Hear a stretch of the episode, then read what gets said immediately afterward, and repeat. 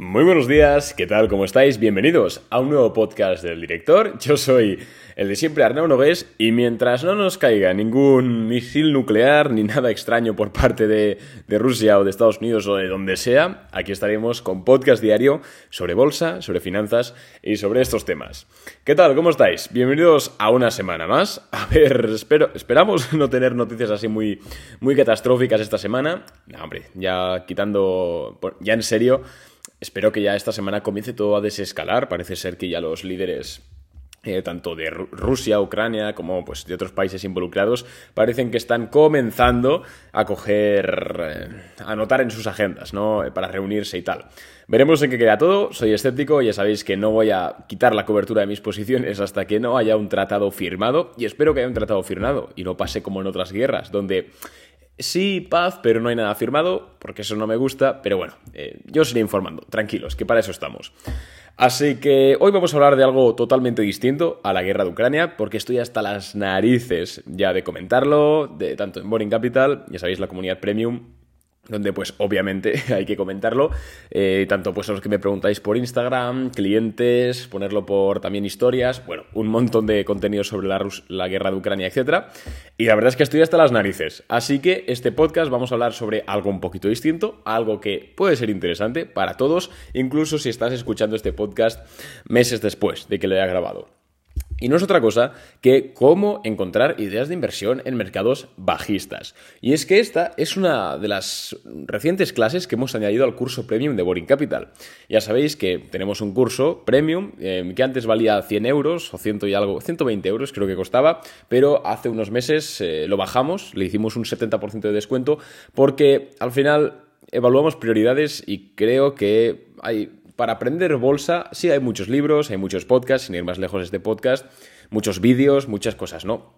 Pero sentía como que hay personas que se están gastando miles de euros en cursos eh, de bolsa que puedo enseñarlo yo en nada, en clases de 15 minutos. Entonces hicimos este curso y lo estamos vendiendo por 29.99, que es tirarlo de precio. O sea, es lo que me, lo que me cobra el hosting de la web, de tener el curso subido ahí, eh, y después el editor y el mantenimiento de la web. O sea, prácticamente no gano nada con, el curso. Así que si, queréis comprarlo, pues lo tenéis en boringcapital.net, bajáis un poquito y os saldrá por ahí para, para ver más información sobre el curso. Pero no quiero hacer un spam en este podcast, sino que, como iba diciendo, una de las últimas clases que hemos añadido al curso, porque sí, el curso se va actualizando, cada semana, cada dos semanas sacamos clases nuevas, Em, pues una de estas clases era sobre cómo encontrar ideas de inversión en mercados bajistas. Y es que llevamos desde noviembre sin ver nuevos máximos históricos. Que cualquier persona que lleve 10, 15, 20 años invirtiendo dirá, bueno, vale, pues, pues vale, llevas 3, 4 meses sin ver máximos históricos, no se termina el mundo. Pero muchos de vosotros empezasteis hace menos de dos años, o cuando la cuarentena, o después del COVID, etc. Entonces sí que es cierto que es la primera vez que veis un mercado de este, de este estilo.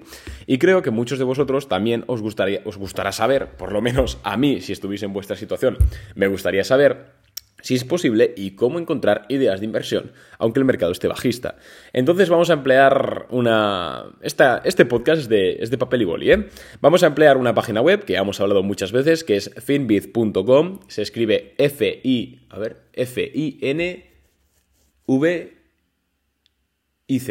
que soy tonto, que me cuesta hasta deletar. F-I-N... Bueno, finbiz, como se escucha, .com Em, y básicamente vamos a irnos al apartado de screener, lo hemos, lo hemos visto ya muchas veces, incluso en Twitter lo he puesto en ocasiones.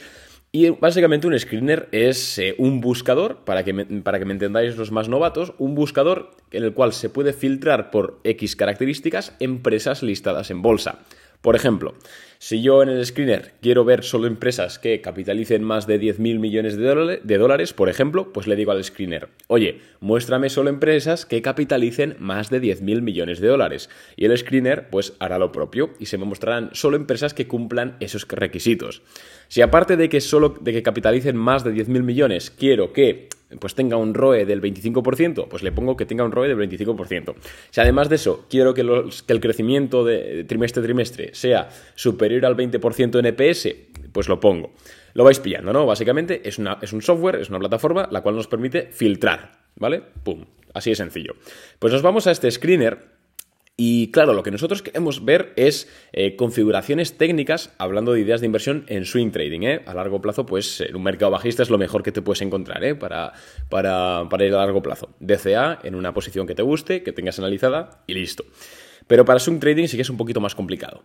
Entonces, lo que necesitamos en primer lugar son empresas con figuras técnicas, como puede ser un cap and handle, una bullish flag, eh, una cuña alcista, bueno, una rotura de caja de darbas, etcétera, ¿no?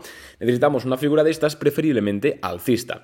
Yo siempre recomiendo operar en largo, no tanto en corto, porque sí que es cierto que operar en corto, primero que ya a nivel de definición tiene más riesgo, y es que cuando tú estás operando en corto, la máxima plusvalía que tienes es del 100%, porque la empresa quiebra pero puedes incurrir en pérdidas, en una pérdida infinita, que se llama en economía, ¿no? Entonces, ya por la propia naturaleza de invertir en corto, de especular en corto, perdón, mm, no es muy recomendable y menos para principiantes. De hecho, yo no lo hago, no lo suelo hacer. Alguna vez, mm, cuando veo algo muy claro, sí, pero lo desaconsejo totalmente. Entonces lo que queremos es ideas de inversión, configuraciones técnicas, preferiblemente alcistas. Pero claro, ¿cómo diablo encontramos configuraciones técnicas alcistas si el mercado, si el mercado es bajista? Pues bien, Sí que es cierto que va a haber menos oportunidades que, en un mercado de máximos históricos. Eso es de perogrullo. Pero siempre, siempre, siempre, como digo en este podcast, pase lo que pase, haya la guerra que, haya, haya la crisis que sea, lo que sea, siempre va a haber sectores que están en máximos históricos. Siempre va a haber sectores beneficiados por la que sea, la situación que sea y queremos ver estos sectores. Entonces, en Finbit, en el screener, perdón, vamos a tocar dos parámetros. En primer lugar, el market cap. Vamos a poner que nos muestre empresas que capitalicen 300 millones o más. O si, no, mejor, 2.000 millones o más. ¿Por qué le ponemos un market cap? Pues porque si no, Finbit nos va a estar mostrando ETFs, fondos, y es algo que no nos interesa. Queremos ver acciones. Entonces le vamos a poner un market cap. En mi caso le suelo poner más de 2.000 millones de dólares y solucionado. Nos va a mostrar solo empresas, o más de 300 millones si queréis ver un mayor abanico. Y luego, y este es el factor importante, vamos a irnos a la casilla que pone 52 eh, week high or low. Básicamente son máximos, de, máximos o mínimos de 52 semanas. Ya hemos explicado en otros podcasts por qué es interesante ver los máximos y mínimos en 52 semanas y no históricos, pero, pero bueno, básicamente sí, vamos, lo que vamos a tener que seleccionar es que la empresa, la cotización actual, esté entre un 0 y un 5% por debajo de máximos de 52 semanas. Le vamos a dar a Enter y de esta forma se nos mostrarán empresas que por por un lado, capitalicen más de 2.000 millones de dólares, que es lo que hemos dicho al principio, y luego, por otro lado, que sean alcistas. Nos va, a, nos va a mostrar empresas que sí o sí tienen una configuración técnica, un gráfico alcista. Sí, habrá empresas que son alcistas, pues porque han tenido una noticia de que les han aprobado una patente y se han disparado, de puta madre, a esas no les hacemos ni caso. Habrá otras que tengan una configuración alcista pero no tengan ningún patrón técnico, también no les hacemos ni caso. Lo que tendremos que hacer es ir buscando a ver si algunas de esas que aparecen tienen eh, patrones técnicos, por ejemplo, un cap and handle, pues una rotura de máximos, lo que sea.